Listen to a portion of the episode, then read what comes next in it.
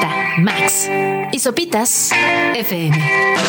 Lunes a viernes, 9 a 11 de la mañana. Sopitas FM en el 105.3. 9 en punto de la mañana, sean bienvenidos a Sopitas por Radio Chilango en este lunes 27 de noviembre. Querida Gre, ¿cómo estás? Hola Subs, hola Max, muy bien, ¿ustedes qué tal? Muy bien, feliz, listo con el jugo de arándano, con esta canción. Para arrancar, por supuesto, con esto de Fleetwood Mac.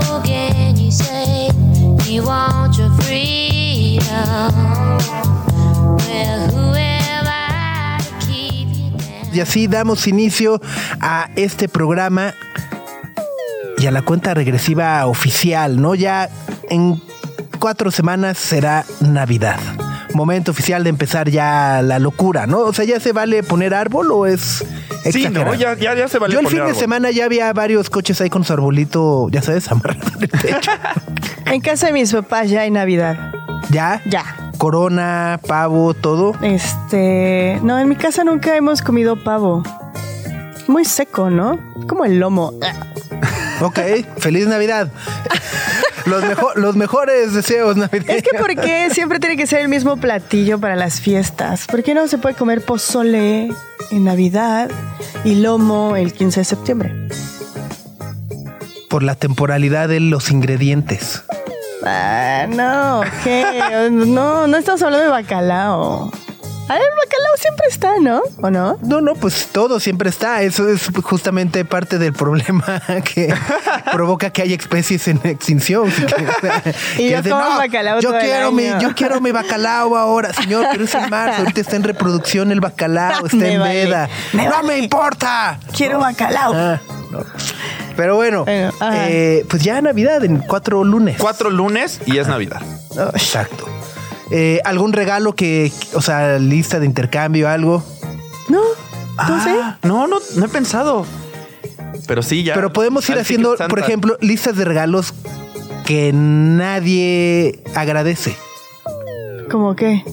Pues con calcetines. Ah, ya, ya. ya sabes, de esa lista de regalos. Ah. así de, ah, toma, te doy unos calcetines. Ah, es que mejor no regales te nada, doy un ¿no? panetone. Ah, ese, el pan de Navidad, este que es el duro, duro, Ajá, duro. sí, sí, sí. Ese, por favor, no lo Ah, den. Toma, feliz Navidad. Nadie- Ah, nadie- a nadie le gusta, se queda hasta febrero. Te doy un cinturón. Ah, Entonces, ¿qué podrías regalar? Digo, sé que hay muchas cosas, pero un buen regalo que a ti te podrían hacer subs, así que tú digas, "Uf". así yo, yo, yo. a ti, ah, personalmente, uff, eh, pues unos, pues algún buen vinil, ok, algo del Arsenal, ok. que sea oficial. que sea oficial. Con el dinosaurio azul, va a estar con- Verde, verde. Ajá, exacto, sí, sí, no, no, no. Eh, sí, sí, sí, sí. Tugre, por ejemplo. Eh, ah, yo soy muy fácil de hacer feliz. Es que los regalos me incomodan un poco, entonces cualquier cosa que con me unas regalen me hace medias, así feliz. ya de tía. un camisón. De franela para el de frío. franela. este, no, pues qué, Eh, un viaje todo pagado a Islandia. Ah, no, bueno. Un ajá, nidita sí. Tulum. Ah, está bien. No, lo que, así, soy, soy muy básica en realidad. ¿Tú? Sopita les tiró, pero a mí sí me gusta que me regalen calcetines. De niño lo odiaba, pero después aprendí a apreciarlos. Los calcetines como que me gustan. Los calcetines Ok. son la onda. Ajá. Es que debes de tener estilo para que unos calcetines queden al punto. ¿Tienes Aparte te evita comprar calcetines el resto del año. sea, ya saliste del sí. paso. Ahora, ¿sabes cuál es otra buena pregunta? ¿Cuánto tiempo deberían de durar los calcetines? ¿Es hasta que se rompan? Hasta que se les haga agujero, ¿no? Ok. O ya se empiece a- así. o sea, ya así sabes, como guango, ¿no? O sea, que ya Ajá, te lo ajá. pones que la pantorrilla se cae. que el talón ya te queda en la en el Ahora sí que ya no ¿eh? aprieta, ¿no? Ajá. Así, ¿no? Total, total. Bueno, lista de regalos que odiamos. Vamos armándola, por favor. Ya pueden también comentarlo en nuestra transmisión a través de YouTube. Ya estamos por ahí como todos los días en nuestro canal de YouTube. Ya está por ahí Oscar Álamo, el Huicho Manuel, eh, María Teresa Santa María. Y pues nada, hoy tenemos un programa hablando justo de Navidad y demás, pues vamos a estar platicando con el neuropsiquiatra Luis Alviso de la Serna, que nos contará sobre eh, pues el trastorno afectivo estacional, que justo fue, ¿no? empezamos a ver que ya anochece a las 5 de la tarde, ¿no? La oscuridad nos da menos el sol, el frío, la nostalgia de la Navidad y uno empieza así, ah, y viene el bajón. Entonces justo vamos a platicar con un especialista en salud mental sobre qué es, cómo manejarlo y cómo aminorar este tipo de eh, sentimientos. Porque luego yo me, metí a la eh, página de la Secretaría de Salud y cámara. Creo que tengo eso todo el tiempo. Porque dice, los síntomas de este trastorno se intensifican a finales de otoño, caracterizándose por aumento de apetito, desesperanza, dificultad para dormir, pérdida de interés en las actividades cotidianas y menor energía. O sea, checa todo, sí soy. pero, no, pero no solo ahorita, todo, el año. todo el año. o sea, nací con eso. pero sí se intensifica en estas épocas, pues. O sea, hay más, puede haber más desesperanza. Ah, sí. Puede, puede haber más aumento de apetito. Siempre el fondo siempre está. sí, de que la estación me ha durado 30 años y no sé No, no, no, no, no. Entonces, bueno, justo de ese tema vamos a platicar. Además, pues esta mañana vamos a tener de regreso en nuestra cabina nada más y nada menos que Titán. Estuvieron con nosotros hace una semana presentándonos algunos de sus sencillos, pero hoy viene Julián Lede, Yamil Res y Emilio Acevedo para ahora sí presentarnos el disco completo. Después de siete años de ausencia, Titán va a estar platicándonos de Nave Nodriza. Ahí está. Ahí está. Eh, salió el, ya el, el viernes, el 23 la semana pasada. Ya está completito, trae por ahí una canción que uno pensaría por el título y se los vamos a preguntar que es un homenaje al Baby O, pero en realidad eh, no, no sé si es precisamente un homenaje. Pero bueno. Ya lo sabremos. Ya lo sabremos, lo platicaremos con ellos. Greta, Max y Sopitas en el 105.3 FM. ¿Qué tal estuvo el flow, Gre? Estuvo bastante bueno. Eh, vengo muy derrotada. Este, sí, es que está cansado de echarse cinco días de festival, pero el, Flow Fest estuvo bastante bien, solo no saben la cantidad de gente que hay. O sea, si, fueron al Corona y creyeron que había mucha gente, no, no, es, no saben lo que es el Flow Fest. Es una locura. O sea, real no saben, pero estuvo eh, bastante bien, hubo tres escenarios, eh, varios artistas, como que este año apeló más a la nostalgia con los artistas y los headliners que trajeron. Desde luego estuvo Wisin y Yandel, que fue el acto más grande, que ahí aseguraron eh, que ya fue su última presentación en el ahora Sí, ¿ya? Ahora sí, ah, en el DF. En el DF, ajá. Pero como ahora se llama CDMX, ahí les va. ah, por mí, que sigan y sigan. Estuvo, estuvo cool. Estuvo muy divertido. ¿Sabes qué me gustó mucho de Wisin y Yandel? Que ya se saben y admiten que son del reggaetón del viejito y así ah, lo presentaban. ¿Quién viene a reggaetón del viejito? Con esas palabras lo decían. Y entonces te lo pasabas bien. Hubo varios artistas justamente como de la vieja escuela. Estuvo Ivy Queen, que también se echó un muy buen show. Estuvo eh, Tego Calderón. Tego Calderón, ¿no? Alexis y Fido, eh, Zion y Lennox, que son todos esos artistas que en los 2000 crecieron justo después del boom de Daddy Yankee. Entonces es reggaetón de la vieja escuela. Por ahí mencionaron a los Looney Tunes, que eran como... Puro bellaqueo.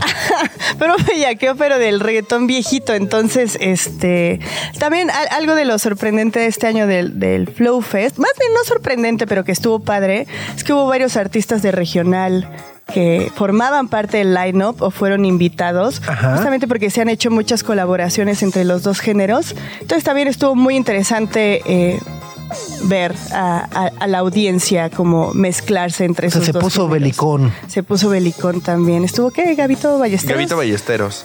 El el sábado. El sábado, ajá, el primer día. Ajá. Y también el reggaetón se ha mezclado mucho con el trap desde hace muchos Sí, sí, sí, años, sí. pero ahora trajeron más artistas que nacieron del trap y que después ya han incursionado al reggaetón. Y yo destacaría mucho, no me vas a dejar mentir, la presencia de Young Miko, que es esta artista puertorriqueña, que honestamente yo la conocí a partir de sus colaboraciones dentro del reggaetón, eh, con Faith, con Tiny y demás, pero es una gran trapera. Así tuvo un muy buen show. Fue mi show favorito. Ajá. Estuvo increíble. Lo hace muy No, bien. Baby Mico, ¿no? Empezó como. Baby Miko. Empezó- Ah, Ya ok. es Young. Ah, ya creció. Ah, va a ser Old Mico. Granny se- Senectud Mico, así en algún momento. Ajá. Ok. Entonces sí, fue, fue una muy buena edición. Mucha Eh, producción. Igual Faith traía show de drones en el Ah, sí, cielo. sí, O sea, sí. estaba cañón. mucho fuego siempre. O sea, como que a mí me da mucha risa. En los escenarios siempre hay muchas llamas. Mucho fuego. Es como y el tu tu tu tu. Ah, bueno, sí, Max claro. se asustó sí. con el primero.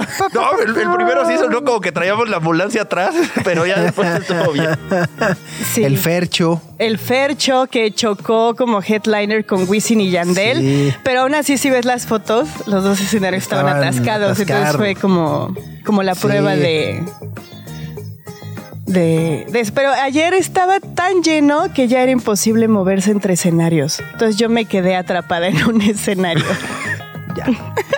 La zona del perreque más grande del mundo. Sí, del bellaqueo El bella, entre el bellaqueo y el perreque, y el perreque. ahí se quedó. Sí, pero sí, es, eso es un festival que ha crecido mucho y cada año trae más artistas, entonces supongo que el próximo va a ser también una buena sorpresa. Mis apuestas son a que el próximo año se reúne Plan B. Mi apuesta es que el próximo año es, ya es de tres días también. Ah, podría ser. Ay, no. Totalmente. Y bueno, pues justo, eh, eh, hay algo muy interesante que, o sea, a, mí lo que me atrapa y me parece muy interesante eh, justo del flow y, de los artistas son también como esta simbología, ¿no? O sea, esta parte de... no sé, Faith, que es verde porque pues, su Ajá. pueblo natal era donde creció, todas las casas son verdes, etcétera, etcétera. No, o sea, como ese tipo de simbolismo también creo que nos ayuda a entender mucho de lo que estamos viendo y de lo que se está viviendo y de lo que está reflejando y por lo que conecta con tanta y tanta y tanta banda. Sí, es como un poco la evolución de la estética del género urbano del reggaetón, porque cuando empezaba apelaba mucho al rap y al hip hop que, que venía de Estados Unidos, entonces era como mucho bling bling y la estética era muy callejera, pero poco a poco ha ido evolucionando y no, no me atrevería a decir que la palabra es conceptual, pero tiene más significado la estética y la música. Y digo, no es nuevo ni es la primera vez que pasa con un género, pero es como muy representativo de los lugares de orígenes de los artistas, que la mayoría son de Puerto Rico y de, y de Colombia, pero traen como un significado muy de pues de pertenecer a Latinoamérica, de los lugares de origen. Y a, ver, a mí me sorprendió mucho la cantidad de gente que iba vestida como Faith. Ah, ¿en serio? Sí. Wow. Así, sus shorts, Los shorts. los lentecitos del fercho, la gorra. Es que sí, lo, lo- lo decíamos. Ajá. Creo que hay una parte que a mí me llama mucho la atención, eh, porque además es cíclica. Me, me- ajá, voy a sacarle edad. O sea, yo ya también sería este. Yo, yo ya no sería young, sino old. Baby Sopitas Old, ya, ya old- old. Nico, ¿no? Este. Es esta parte del lente, lente oscuro, ¿no? Este, en la noche. Sí. ¿no? Este, estamos viendo en la, así en el, que, que ocurría en los 80 90, y, y verlo ahora En con un poco de vuelta, ajá, me, me, me causa mucha gracia. Pero eh, creo que es parte como del outfit. Es o sea, no, es parte- Sí, sí, sí. sí, o sí, sea, sí. sí te traes tu bucket hat y los lentes. Y el lente, sí. Y la falda y la bota y todo eso es parte de tu outfit. No te lo puedes, no te lo puedes quitar. Así Mis es. respetos a toda la gente que fue súper producida y aguantó el frío de la noche. Ahí está. También poquita presencia mexicana en los actos, eso sí habrá que mencionarlo. No había tantos actos grandes mexicanos. Latin Mafia probablemente eran los mexicanos más que Es ocuparan que, un espacio ajá. más grande. Que en México se consume más Se reggaetón más del que se- se, produce, pero Ajá. poco y a además se- poco. se, se genera más regional, ¿no? O sea, Ajá. se va más al arre, ¿no? Pero se produce más, es que el reggaetón mexicano es como muy de la calle y se produce muy en la calle, entonces es complicado que, que despegue. Aparte es muy distinto al reggaetón comercial. Pero poco a poco han surgido algunos ah, eh, artistas. A mí sí me sorprendió que, no headliners, pero sí hubo más de 10 artistas mexicanos de reggaetón que el año pasado era. Bella Cat y La licenciada. Ajá, y este año repitió Bella Cat, pero estaba Danny Flow, el Malafé, El el. Bogueto, el Malilla. Ajá, entonces cada vez surgen más reggaetoneros que apelan un poquito más a un sonido comercial. Entonces, Ahí, está. Pues si fueron al Flow Fest, ahí compártanos también qué les pareció. Si no fueron, pues nada. No se amarguen. No Perren digan- en su casa. Ajá, no se amarguen, no digan, ay, mm, ay, ay, no, guácala, uh, uh, uh, uh, ponga, ponga el canfanes. Radio Chilango.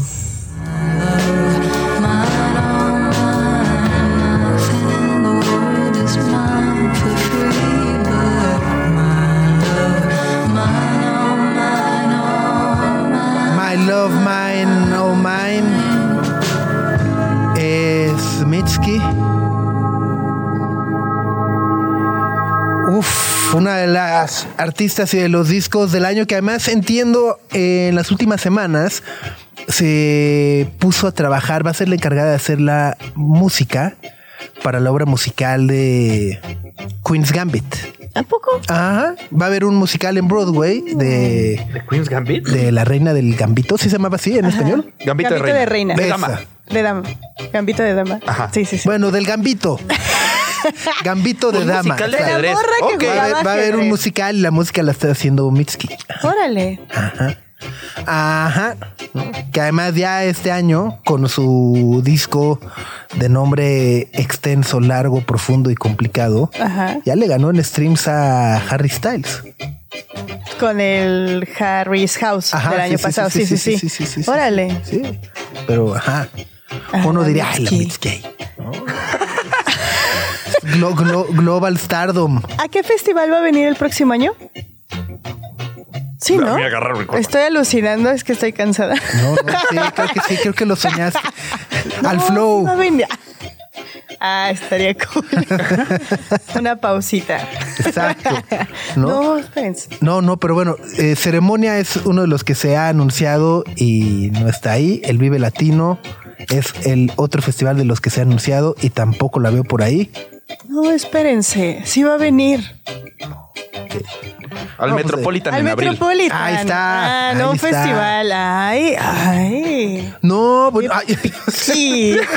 no, per- per- perdón, per- perdón, no, perdónanos, Ya discúlpanos. Mira, afortunadamente está con nosotros un Habla. psiquiatra en la mesa para poder limar asperezas, entender. Terapia de tres. Así. Si esto no Tienen funciona, que hay unos mejorar. guantes de box ahí atrás, entonces ahorita no Sí, Tienen que mejorar su relación, No, no, ya, ya, ya. Per- perdónanos por, por hacer. por- no, no, no, por, Por nacer. nacer. Perdónanos por haber nacido. ¿No? Pero bueno, es, es lunes, platicábamos ya en cuatro lunes más, será Navidad y bueno, desde hace algunas semanas hemos comenzado a ver justo, ¿no? Que llega eh, el otoño que cada vez se convierte más en invierno, oscurece más temprano, a las 5 de la tarde ya es de noche, eh, tenemos un menor tiempo de exposición al sol que por lo que entiendo además eh, es un tema muy importante para nuestro estado de ánimo, la famosa vitamina D, ¿no? Y bueno, por supuesto, eh, es justo momento de platicar de el trastorno por síndrome estacional, o bueno, no sé si lo dije bien, el trastorno afectivo estacional, ¿no? Y para platicar de ello está con nosotros el neuropsiquiatra Luis Alviso de la Serna. Eh, ¿Cómo estás, Luis? Bienvenido, qué gusto. Igualmente, pues un placer estar aquí con todos ustedes.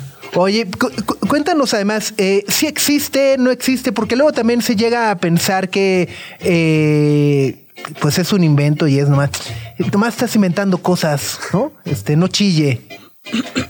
Es, es, es interesante y la historia de este a diferencia de otros trastornos que conocemos desde la parte de los griegos, Ajá. este se describió primero en los ochentas. Y curiosamente fue un psiquiatra sudafricano, que ya no vivía en Sudáfrica, ya Ok. estaba en Estados Aclaración. Unidos. Y conoce a un ingeniero de 63 años. Y el ingeniero le dice, doctor, es que estoy muy deprimido y no tengo una causa tal cual. Y empiezan a hacer como una historia y empiezan a platicar.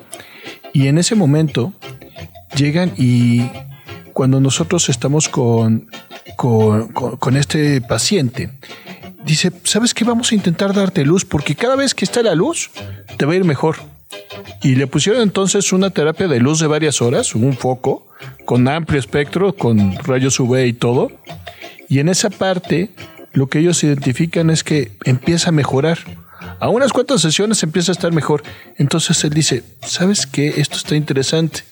Y luego le llega otra paciente dice, "Mm, tú parece que cumples las mismas características y tiene ese mismo comportamiento. Cuando le ponen ese foco, con todo espectro de luz empieza a mejorar. Y él empieza a describir entonces, oye, ¿sabes que hay personas que cuando tenemos menos luz y cuando tenemos esta parte de frío, empiezan a empeorar su estado de ánimo y resulta que cuando está la luz y están en verano y está todo perfecto, no lo tienen. Y ahí es donde él empieza a describir por primera vez el trastorno afectivo estacional y más o menos fue en el 80-84 fue cuando saca, saca este artículo. O sea, es como medio reciente, por así llamarlo, en comparación a otros descubrimientos. Y luego, justo, eh, entiendo que ha habido además varias maneras de, tratarlo. De repente, justo el fin de semana en Instagram veía este a un sujeto que se eh, tomó una foto frente a unas lámparas de LED, ¿no? Ajá. Y entonces decía, no, pues en esta, él vive en Francia, ¿no?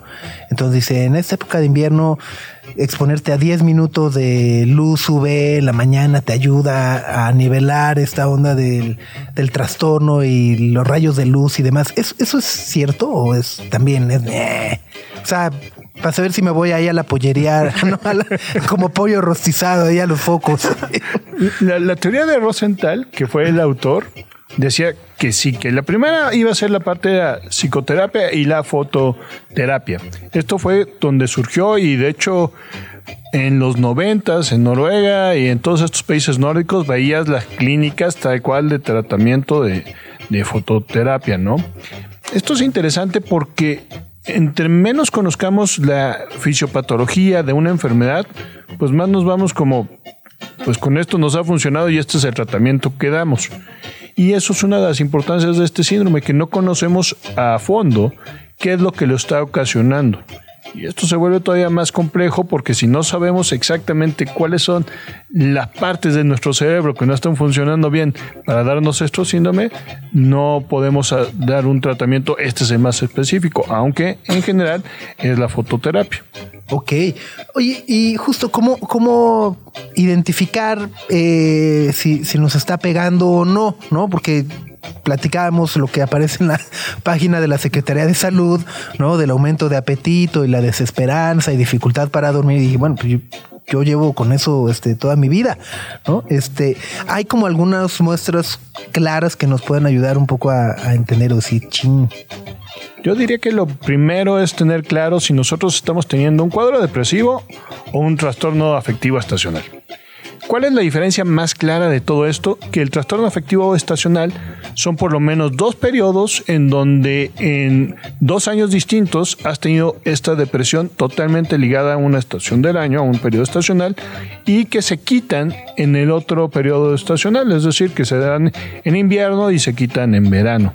Entonces, por lo menos eso te ha pasado dos veces en dos años que podemos identificarlo así como muy claramente, que sin que hayamos hecho nada más te haya dado eso. Si nosotros identificamos eso, decimos, "Mm, ok, está teniendo este comportamiento más estacional. Pero si nosotros estamos viendo que la persona se ha deprimido en diciembre y luego en abril y luego en agosto y vemos como distintos cuadros que no tienen relación, pues más vale pensar en un trastorno depresivo mayor que propiamente un trastorno afectivo estacional. Y Doc, ¿cómo sabes cuándo tienes que tratarte o cuando te tienes que acercar a algún profesional? Porque que sea estacional implica que termina. Entonces, ¿cuándo dices como no, mejor si voy con alguien? O de plano dices como, bueno, ya ahí viene marzo, mejor me aguanto que salga el sol. Eso es una de las partes bonitas también de las descripciones del artículo original, porque te dicen, ¿sabes que Uno de los puntos más importantes es que esto no te permite trabajar y no te permite estar con esa parte social. Te estás aislando tanto que ya no estás laborando, que ya no estás rindiendo igual. Entonces es uno de los puntos más importantes. Si en esa época tú tienes que entregar 50 este, pendientes en la chamba y que pues tú normalmente eres la persona que va a todas las fiestas y eso, y ya te está afectando en tu estilo de vida, ahí hay que tratarse. Órale. Estamos platicando con el doctor Luis Alviso de la Serna, él es neuropsiquiatra, sobre el trastorno afectivo estacional y las señales de si lo estamos sintiendo o no. Y cómo, cómo no confundir, porque además puede ser muy fácil confundirse también con, por ejemplo, la melancolía en esta época, eh, que también pega, ¿no? O sea, de repente decir de, y ya se acaba el año y ya no logré mis propósitos o fue el año en el que este, troné con mi ex o troné en la escuela o me corrieron del trabajo, eh, eh, etcétera, etcétera. ¿Cómo no confundirse entre justo la melancolía que, es válida o es parte de también? Pues es que aquí tenemos eh, otro cuadro que eh, varios colegas comparten con, conmigo esa opinión de que en nuestro país, más que depresión estacional, a veces nos toca esa depresión por las fiestas, que ya es un tema distinto que tiene que ver con esa convivencia con la familia y todo eso. Y una de las cosas interesantes de la depresión estacional es que a veces sí trae muchos síntomas melancólicos. Otra parte es, ¿saben qué? Se les va a antojar más la parte de carbohidratos. Entonces, Oh, cuando. sí. Oh, sí. Culpable. en esa parte, cuando estamos con esta depresión estacional, vamos a ver que vamos a aumentar mucho de peso, pero que vamos a estar buscando comer carbohidratos de una manera como más específica. La fatiga y el cansancio es otro de los síntomas más contundentes o más frecuentes que se presentan en esta depresión estacional. Entonces, cuando nosotros estamos viendo como esta combinación y vemos que tiene que ver, eh, por lo menos en dos años, con que se presente invierno, pues es- estamos hablando de una depresión estacional. Y, eh, que también hablando de esto, quería preguntar el efecto del clima, ¿no? Ya hablábamos de la luz y la importancia de que te pegue el sol y ya sal- salía a tocar el pasto. ¿Qué implicaciones tiene el horario en el que estamos viviendo? Porque, por ejemplo, hoy, después de estos cambios legales, es- el, el sol se va a quitar hoy a las 5.50 de la tarde. Pues fue una pregunta que hicieron muchos investigadores. La verdad es que la mitad pensaban que sí se iba a dar como más de estos cambios y otros pensaban que no. Resulta que cuando tenemos suficiente luz y está suficientemente luminoso alrededor del día, lo cual afortunadamente pasa en nuestro país, a veces no se presentan estos cambios. Y, resulta también bien interesante esto, porque hace poco también se empezó a describir la depresión estival, que también entra dentro de este contexto de depresión estacional. Depresión estival quiere decir esa depresión que te da en verano. Esa depresión que no es porque haya poquita luz, sino es por otros factores. Y ahí, al contrario de hablar de mucha o poca luz, estamos hablando que con estos cambios climáticos, que con estos que estamos viendo, el polen en el ambiente, la parte de cómo se está dando todas estas partes de alergenos, a veces hace que estas personas caigan más fácilmente en cuadros depresivos. Entonces, es bien interesante porque parece que le estamos poniendo un nombre estacional cuando hay muchísimos otros factores que tienen que ver con que se presenten esos cuadros depresivos. Doctora, es justo lo que le quería preguntar porque estaba buscando como depresión estacional en las infancias o las adolescencias y generalmente no hay datos como muy específicos de estos rangos de edad, sino más bien como trastornos depresivos en niños y adolescentes. Entonces, quizá es como una pregunta muy tonta o un entendimiento muy tonto, pero justamente son factores que entendemos más como adultos, ya sea la sociabilidad, el clima, qué es lo que tengo que hacer, tengo que participar en estos lados o me deprimo justamente como por la melancolía o la nostalgia, que quizá los, las infancias y las adolescencias no entiendan tanto así. Pero cómo es que se manifiesta? Si es que acaso se manifiesta también en ellos, que supongo que sí, pero ¿son factores distintos a los de los adultos? O... Pues no es una pregunta nada tonta, la verdad es que es una pregunta bastante inteligente porque ha sido un motivo de discusión en muchos foros científicos, en donde, oye, pero si fuera depresión estacional, ¿por qué no afecta el cerebro de los niños? ¿Por qué no está afectando el cerebro del adolescente? Y entonces muchos dicen, tal vez tiene que ver con la madurez, tal vez tiene que ver con la cantidad de ciclos. Y entonces hay un grupo muy grande que ponen ese peso en lo fisiológico, en la parte neurobiológica, y hay otros que hablan de esta parte social. Entonces, esta parte que habla de esta parte social dice, claro, pues el niño está contento porque va a venir los regalos, vienen las fiestas, vienen vacaciones, juega en la nieve, no tiene que estar paliando nieve en estos lugares. Entonces, es como un chorro de cosas que muchos por eso le ponen ese peso a esa parte social más que esta parte neurobiológica. Si queremos hablar de la parte neurobiológica, es bien interesante.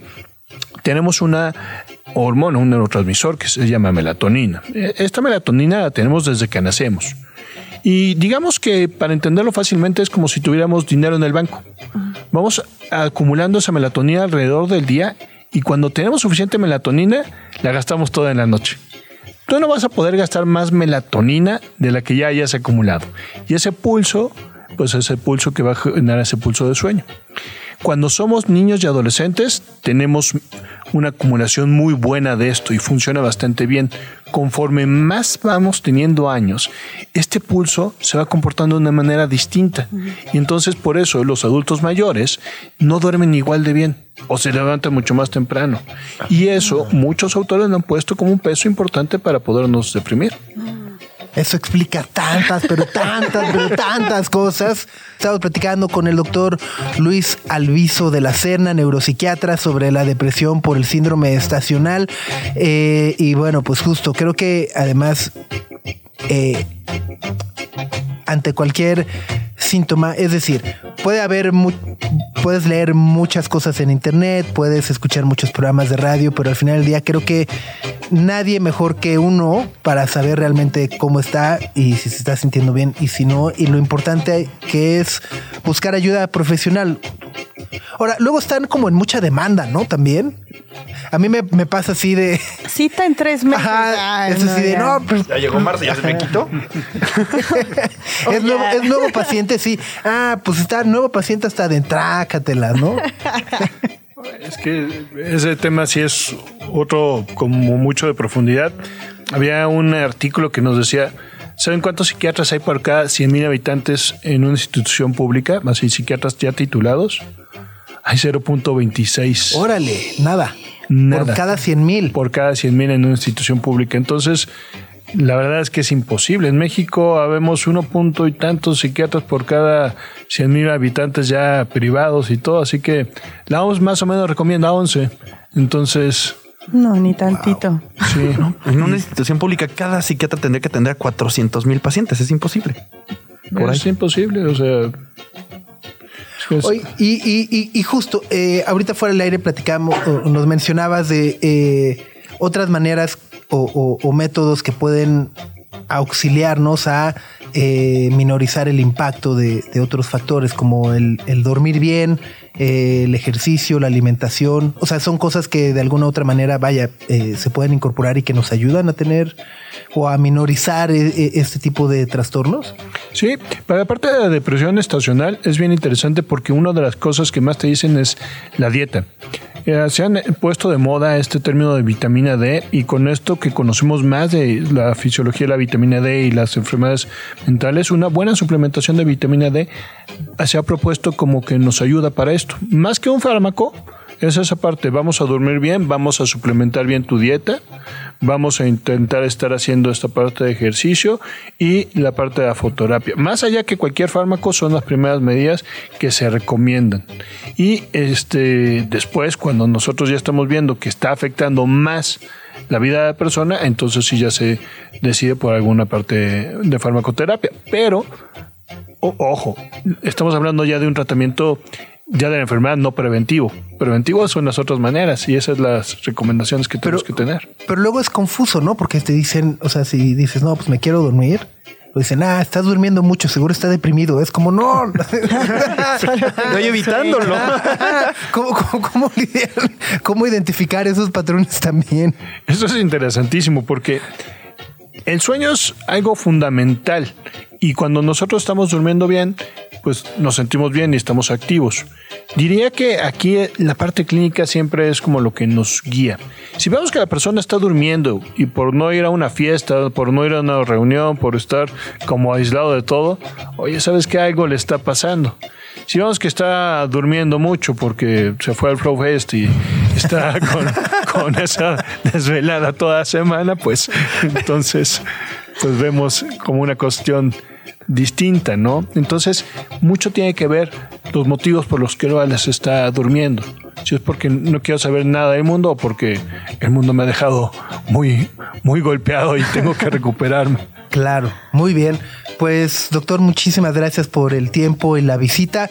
Si alguien más tiene alguna algu- duda, consulta, ¿dónde podemos contactarte?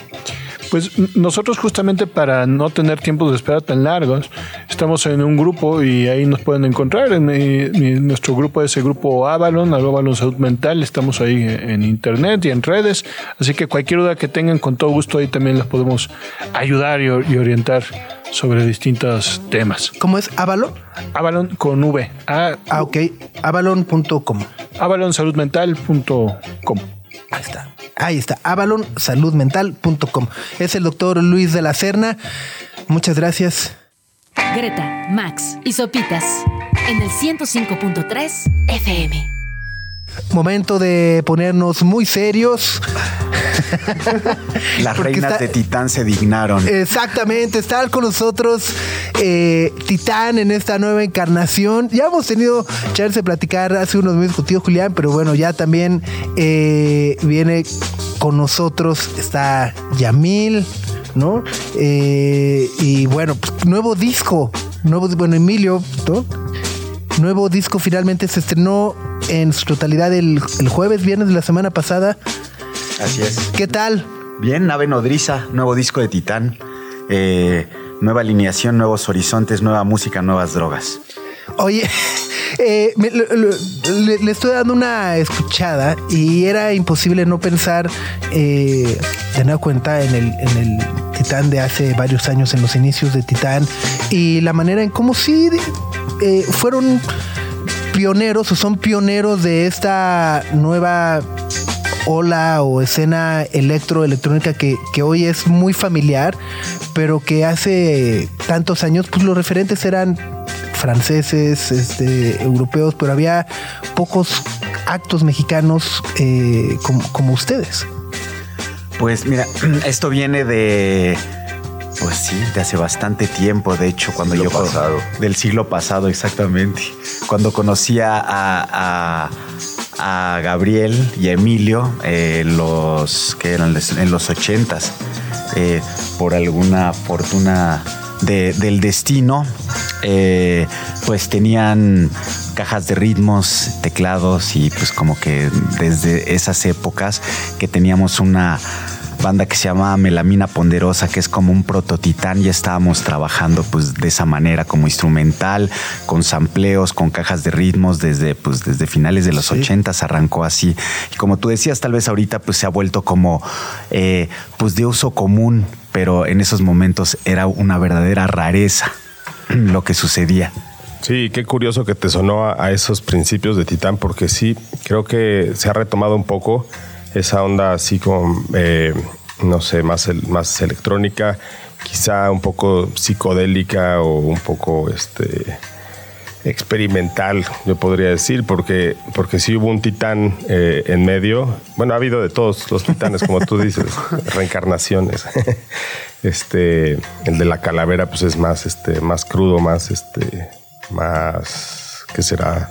Chopo, más, este, más, este, entrado al, al baile urbano. Y, y bueno, y el, el disco Dama, que pues es más, este, que será Claro. un disco completamente oscuro, quién sabe qué es eso. Pero sí, qué curioso que lo veas como, como que regresamos un poquito. Y bueno, mucho o sea, de, de la comunicación alrededor de este disco ha sido, y después de siete años de ausencia, justo estábamos mencionando, en 2005 salió Titán, luego 11 años después salió Dama, como estos periodos muy eh, largos de ausencia son raros, cada vez son más raros en las bandas. Y por ejemplo, la semana pasada platicábamos con una banda independiente y fue de, no, como banda independiente nos proponemos sacar un disco al año, ¿no? Es como esta constante de permanecer presente entre la audiencia, que muchas veces es el, el- efecto contrario de ya, ya me cansé, ya me harté, ya no hay experimentación, ya no, ya no hay innovación, y está el otro extremo de ausentarse por mucho tiempo y dejar pasar, pero creo que lo que ha pasado con, con Titán es que se renuevan, se reinventan, se extrañan y cuando sale un nuevo disco es como, ah, ya necesitamos un disco de Titán y está saliendo en el periodo exacto. Entonces me gustaría saber cómo qué piensan de esas, de esas partes de los tiempos de las bandas. Pues mira, un poco el- el- la industria está demandando eso, ¿no? Estar sacando música permanentemente, pero pues sí, eh, pues se va agotando, o sea, es como es como respirar, pues no puede estar exhalando todo el tiempo, ¿no? Entonces como que estos periodos que nos tomamos son justos y necesarios para poder pues, seguir trabajando entre nosotros. Cada quien tiene sus proyectos por su lado, que ha sido como una manera muy sana de, pues de, de- de poder seguir dándole, ¿no? Porque pues sí, si no te agotas y te terminas odiando. Así, así se pone, porque, porque es bastante intenso el, eh, la convivencia, ¿no? En una banda. Y pues conforme vas creciendo, pues también tienes otro tipo de necesidades. Ya no puedes estar como en el kinder, ¿no? Que quieres estar con tus amigos eh, todo el tiempo. Entonces estos espacios que nos, que nos tomamos con el grupo, pues pueden hacer que cuando nos metemos al estudio a hacer un disco es porque te- realmente tenemos algo que decir que, pues, que está empezando a resonar. Yamil, ¿cómo es que llegas y te unes eh, eh, a- al- al, al proyecto? Eh, bueno, eres un reconocido productor de muchísimos, muchísimos discos, bandas y demás. ¿Cómo, ¿Cómo te invitan o cómo llegas y les crasheas a estos locos? Pues este empezamos trabajando ahí en, proyectos que, teníamos ahí Julián y yo. Y, pues, grabando en el estudio, como curioseando ahí. Y poco a poco se fue dando como la idea de, pues, abordar un poco el, el tema Titán. Y pues así se fue dando. O sea, de pronto ya estábamos. pues, pasó bastante tiempo. Es un. Yo creo que nos tardamos como tres años. Y fueron como diferentes periodos. Hubo un momento en que estábamos en un lugar de ensayo que tenemos donde montamos un estudio para ensayar y para, pues, para estar ahí grabando. Y luego también usábamos los, los estudios que cada quien tiene personales. Después hubo un momento de pandemia donde por alguna razón acabamos en una casa que, que me rentaron a mí para poder sacar mi estudio de- del lugar donde lo tenía, que casualmente era- es la casa de los papás de Semoa. Entonces Ah. ahí grabamos como, pues yo creo que el 50% del disco. O al menos se gestaban ahí muchas ideas. Había como... Salud. Era una, era una casa que estaban a punto de rentar a un, a un grupo de arquitectos.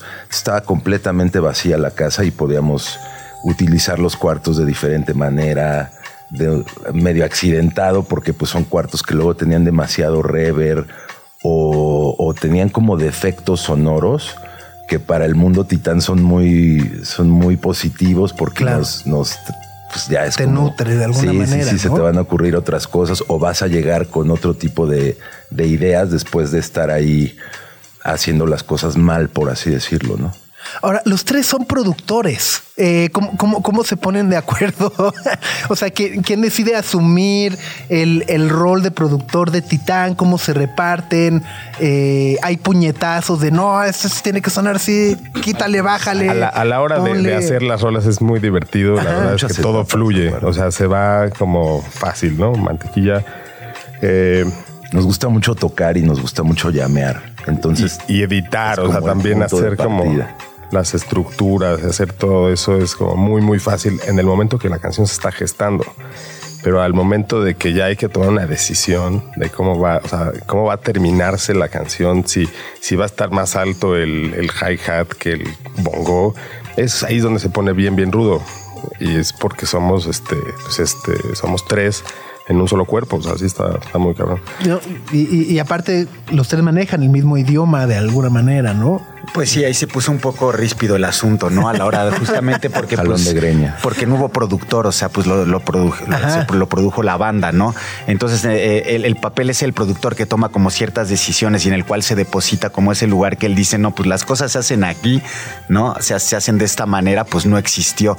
Entonces pues hubo jalón de greña, o sea, sí, sí sucedió ese momento, pues eh, al final pues terminas, después de, la tormenta viene la tranquilidad, después de los golpes viene la paz, los besos eh, y los abrazos. Y pues llegamos a nave nodriza, pero pues sí, definitivamente pasamos por esa etapa, ¿no? Sobre todo como pues se gestó eh, eh, en la casa totalmente el álbum, que por otro lado también tiene como una cosa como muy satisfactoria, porque en el momento en el cual tú trabajas con un productor, de alguna manera está entrando otro elemento y otro sabor, ¿no? Aquí a fin de cuentas las decisiones las tomamos entre nosotros tres, entonces para nosotros termina siendo como un sabor muy titán.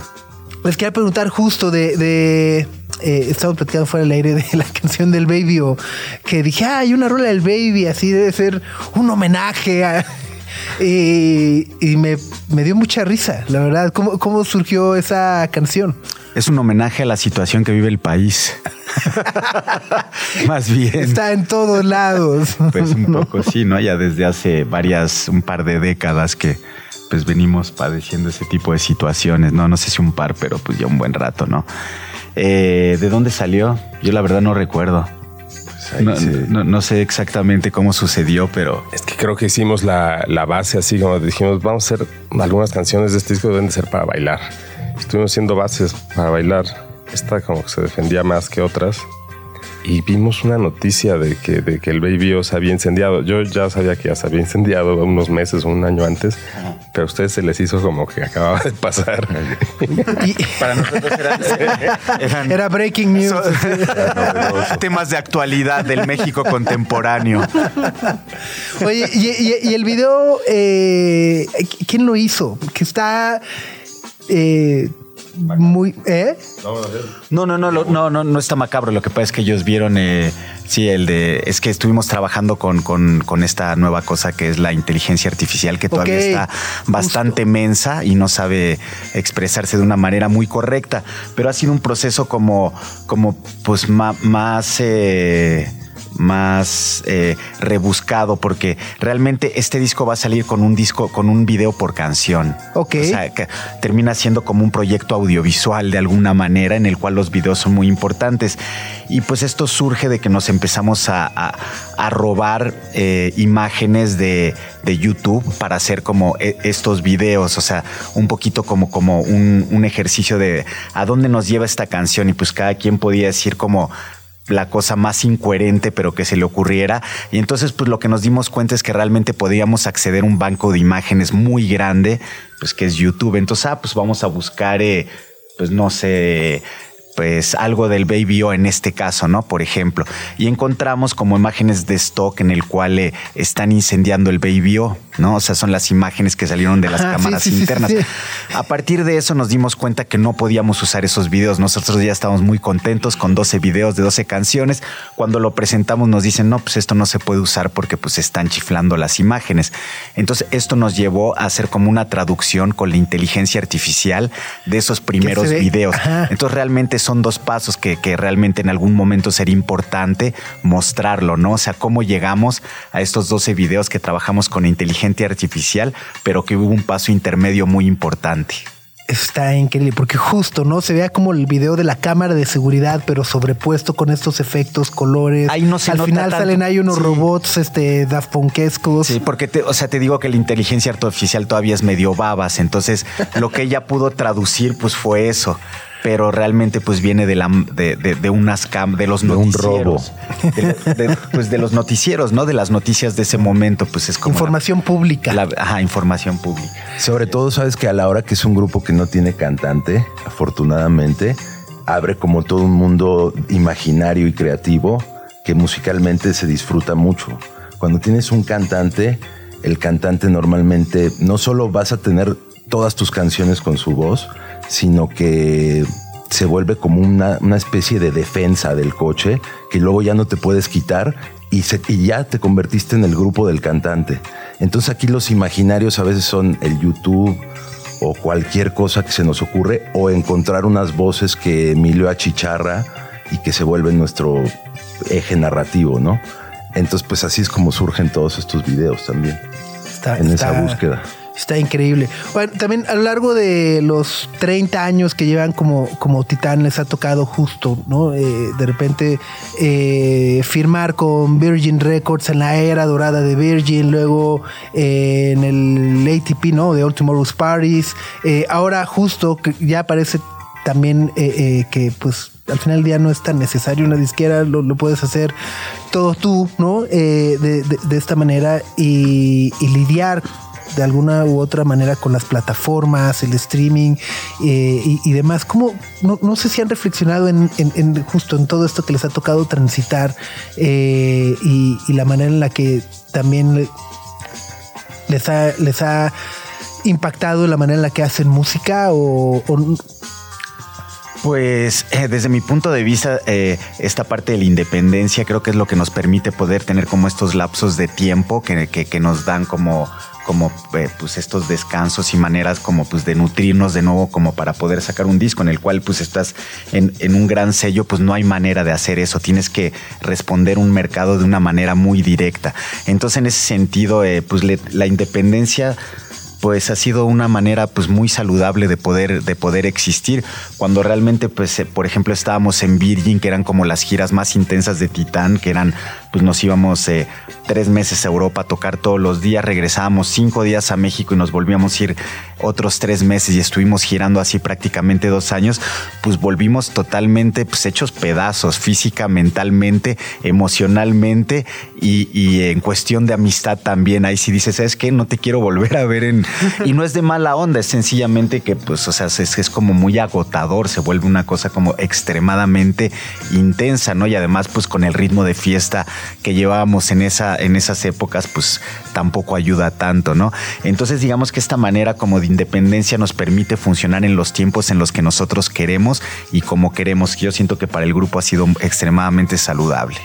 Sí, es curioso cómo ahora estamos en una disquera completamente fantasma. O sea, si lo ves como empezamos en BMG, que, que fue de las peores experiencias que hemos tenido por, por contrato, me refiero, que fue así ridículo. Pues agarraron unos chavos que no sabían nada y que querían, que querían trabajar, ¿no? Nos- una explotación este, fuerte, absurda. y fuerte. Y luego Emi, que pues la verdad sí nos dio ahí un pase para, para, para que Virgin eh, se fijara en nosotros, nos metieron todas las ganas. La verdad es que el, el grupo Titán es un grupo, eh, pues eh, necesita. De hecho, estábamos en, un- en una parte de Virgin que se llama Special Projects. Siempre nos daba risa, como éramos especiales, ¿no? Sí, sí, sí, sí, sí, sí, sí. Este. eh, niños con capacidades especiales Ajá, pero eso, como dice Julián, nos saturó de una manera que pues terminamos eh, optando, bueno, este, yo indirectamente, pero eh, por tener una disquera independiente que fue Nuevos Ricos y este y de la cual pues también, o sea, tiene sus fallos. Hemos probado de todo. Y, y ATP ya fue el acabose porque sonaba como lo mejor, era una, una independiente y gigante al, mismo tiempo, pero pues justo en el momento que sacamos el disco, creo que salieron las primeras copias de- del vinil y, y la, y la- y la cosa tronó, o sea, ATP se fue a bancarrota se Sí, fue a bancarrota, pelas. decidió este, salirse ahí, este, escaparse o qué sé yo. Está- está- estaremos esperando el documental. ¿no? exactamente sí. Radio Chilango.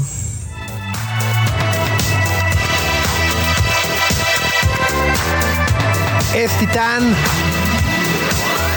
de la nave nodriza, su nuevo disco que está disponible ya en todas las plataformas. Se llama precisamente Nave Nodriza.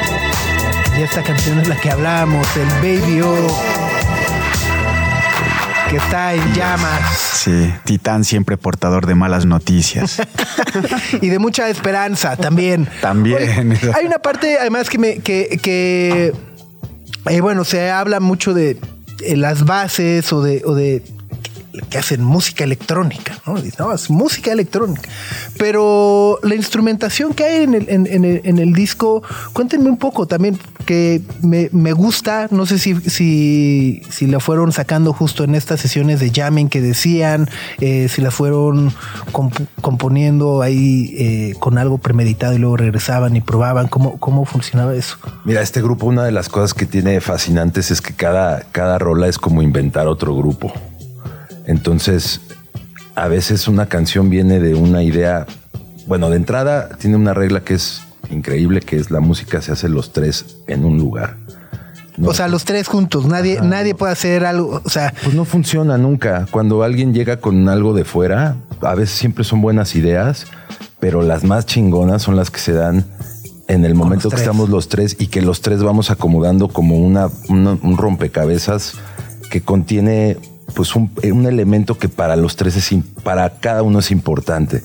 Entonces, de esa manera a veces era yo tocando la batería o, o sea, como este formato que tenemos de trío, que es guitarra, bajo, batería, Ajá. o cuando de repente tenemos un bajo secuenciado y una caja de ritmos y entonces ya cada quien digamos que atiende diferente, tenemos diferentes estaciones con instrumentos que pues que de alguna manera nos funcionan dentro del lenguaje del grupo. A veces puede ser también un bongo, si me entiendes? O sea, no hay como una regla de que ah, esto no está cool o esto no está claro. todo funciona y todo a veces puede pasar hasta por un proceso de la computadora con el cual algo que tocaste y que podría tener un sonido medio natural, pues cuando entra por un proceso de la computadora y Emilio lo tuerce hacia otro lado, pues ya se convirtió en música electrónica. Entonces, pues es como una paleta de sonidos muy amplia. Por otro lado, nunca se sabe qué va a tocar cada quien. Digamos que armamos como este estudio en el cual pues echamos como todo, todo el equipo ahí, todos los instrumentos y a la hora de componer pues es como una cosa pues bastante fluida en el sentido de que pues no es que esté ya como determinado, ah, ok, tú tocas la guitarra, tú los teclados y tú la, bat- la batería, ¿no? Es como que pues se acomoda de diferentes maneras. Emilio puede tocar pues la guitarra, los teclados o la batería, igual Yamil o yo, o sea, es como una cosa que, que se va acomodando y en ese sentido pues no, no hay como una regla fija, ¿no? De, de- de, pues lo que va a pasar a la hora de componer. Padrísimo. Oigan, presentaciones en vivo decían 2024. Sí, es hasta 2024. Ahí en redes sociales pues se irán enterando, pues haremos la presentación del disco, vamos a sacar el vinil. Eh, pero sí, hasta el año entrante, que digo, pues está a la vuelta de la Ya esquina, nada, pues sí. sí, ya, ya, ya empezaremos a, a- ya. O sea, en seis semanas ya. En seis semanas. Todavía no sabemos en dónde, pero en seis semanas estaremos. Arrancamos. Padrísimo. Pues un placer y muchas felicidades. Qué gusto tenerlos de vuelta. Y nada, gracias por darse la, la- la- la visita, el tiempo para venir acá y platicar. Un gran placer y pues presentando Nave Nodriza. Muchas gracias. A ustedes es Titán. Greta, Max y Sopitas en el 105.3 FM. Hemos perdido el sentimiento que pensamos que nunca perderíamos.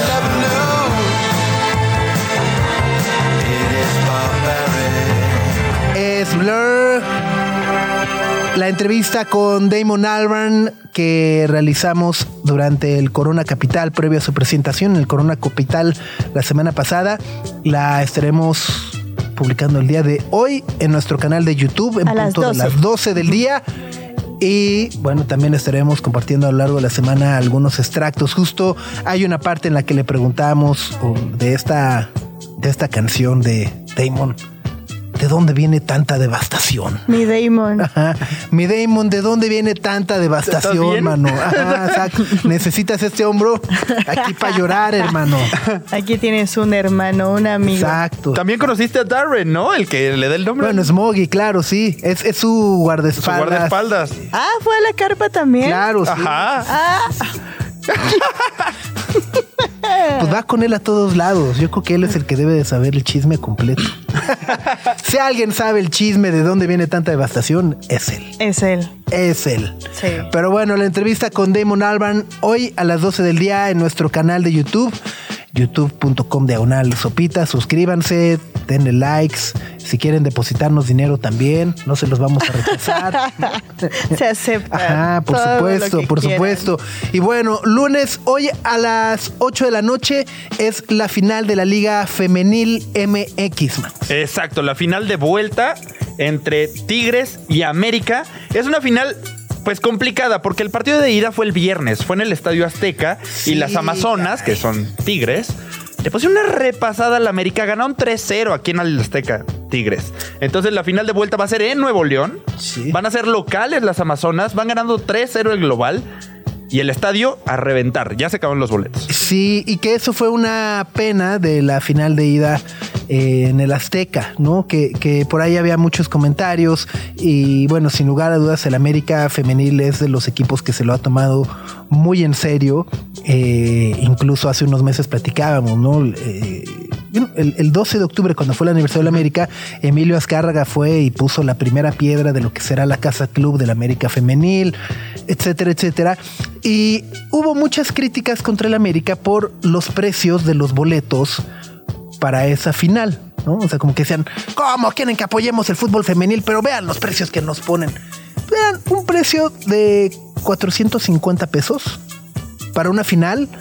A mí personalmente no me parece eh, estratosférico y creo que justamente el discurso de decir quieren que vayamos a la final femenil, pero vean los precios que nos ponen es parte del problema que hay con el fútbol femenil, no darle el valor que tienen y el valor que merecen y pensar que como es fútbol femenil pues deberían de costar 30 pesos o 50 pesos, pues, pues no, manos, ¿no? Es una gran final con dos grandes equipos eh, hay que decirlo. Y desgraciadamente el Estadio Azteca pues lució muy, muy vacío. Muy vacío. Y además, digo, esto pasa muy seguido en la liga femenil. Eh, los horarios son muy complicados. Por sistema, así los pusieron, ¿no? Así los pone la liga. Sí, horrible. lunes, a la- a- en horarios laborales, muy seguido. También las jornadas semana a semana se juegan en lunes o en martes. Es complicadísimo. A las 6 de la tarde, pues, ¿a qué hora ya es la Azteca? Entonces, también esa parte es una de las de los grandes pues, luchas que se está haciendo en la Liga Femenil. Y por ahí también hablamos del América. Habla de el trabajo que están haciendo las Amazonas y sea, Tigres en 12 campeonatos que han existido de la Liga Femenil. Si ganan este, ganarían 6. Sí, la Se mitad. han ganado la mitad de todos los torneos. Son impresionantes. Es el mejor equipo. O sea, así sí, como las de- chivas de 1930 eran los campeonísimos, estas, digamos que 1930 chance me manché, pero de hace muchos años eran los campeonísimos. Las eh, Amazonas son las campeonísimas. Es impresionante lo que hacen. Totalmente. Y por el otro lado, el América que busca o busca. Sí, bueno, todavía puede dar la remontada, pero busca hacer eh, eh, o, o conseguir el campeonato varonil, femenil y demás, ¿no? Ellas son las campeonas vigentes, Ajá. van por el bicampeonato, pero al mismo tiempo, pues justo el, el equipo varonil, ¿no? También buscará ahora en la liguilla Que ya también empieza. que empieza esta semana después de el play-in ese este inve- desastroso y demás. Sí, ayer se metió León al play-in, eliminaron a Santos. Exactamente. Pues listo. Dicho lo anterior, momento de despedirnos, de cerrar el lunes, Gre. Así es, nos escuchamos mañana en punto de las 9 de la mañana. Tengan un muy buen lunes, no la sufran tanto. El Monday Night, ¿qué nos espera hoy? Es, es- es el Monday Night si se la volaron hoy. Es este. Son los Vikings contra, los Chicago. ¿no? vikingos. Sí. Está. Ajá, sí. Pero bueno, también en noticias de la NFL, las Panteras de Carolina ya se cepillaron al coach Frank Reich. Con un ganado, 10 perdidos. Una cosa bárbara, las Sí, Panteras de Carolina. récord de la liga. Tus Raiders perdieron contra los jefes. Perdón por el recuerdo. Sí, no, no, y además nomás sé que lo dices porque tus broncos van con cinco ganados y entonces ya quieres hablar súbitamente de la NFL. Mágicamente me volví a interesar en Súbitamente fútbol te dieron americano. ganas de volver a hablar de americano, Max. En fin, así somos. Así somos. Nos vamos con esto de Bjork y Rosalía. Se llama Oral. Adiós. above my bed at night. Nuestra atención vive en muchos sitios de manera simultánea. Ya puedes desconectarte de este. Sopitas FM. Lunes a viernes, 9 a 11 de la mañana. Radio Chilango, 105.3 FM. Radio Chilango. La radio que... Viene, viene.